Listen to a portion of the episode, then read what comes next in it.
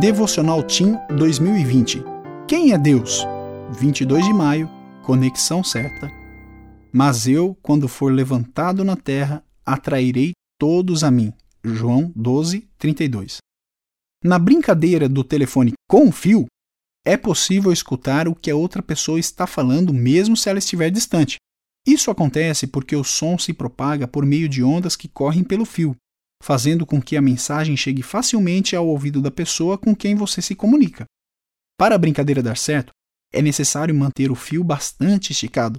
Se você cortá-lo ou simplesmente apertar uma parte dele com os dedos, a conexão será interrompida.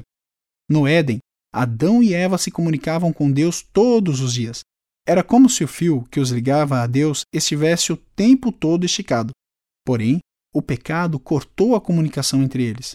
Na verdade, o pecado separou toda a humanidade de Deus. E ele, por isso, resolveu o problema ao enviar Jesus para consertar o estrago que o pecado causou. Jesus é o único que nos liga a Deus. Se você sente que sua conexão com Deus está um pouco comprometida, é hora de pedir a Jesus para fazer a manutenção. Não precisa agendar dia, hora e um local para ele fazer o serviço. Ele pode acertar a conexão entre você e Deus agora mesmo. Eu sou William Assunção e trabalho na Casa Publicadora Brasileira.